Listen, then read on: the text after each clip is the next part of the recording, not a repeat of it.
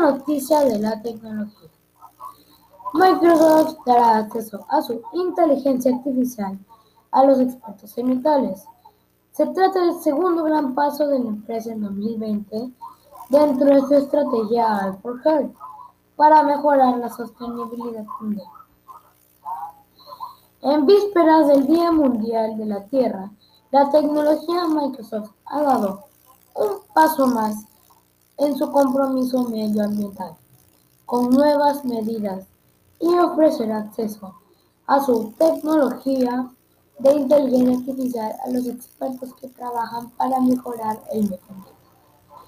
Se trata del segundo gran paso para la empresa en 2020 dentro de su estrategia Alborger, inteligencia artificial para el planeta, para mejorar la sostenibilidad mundial después de que el anterior compromiso fuera convertirse en 2030 en una empresa carbon negative o libre de carbono.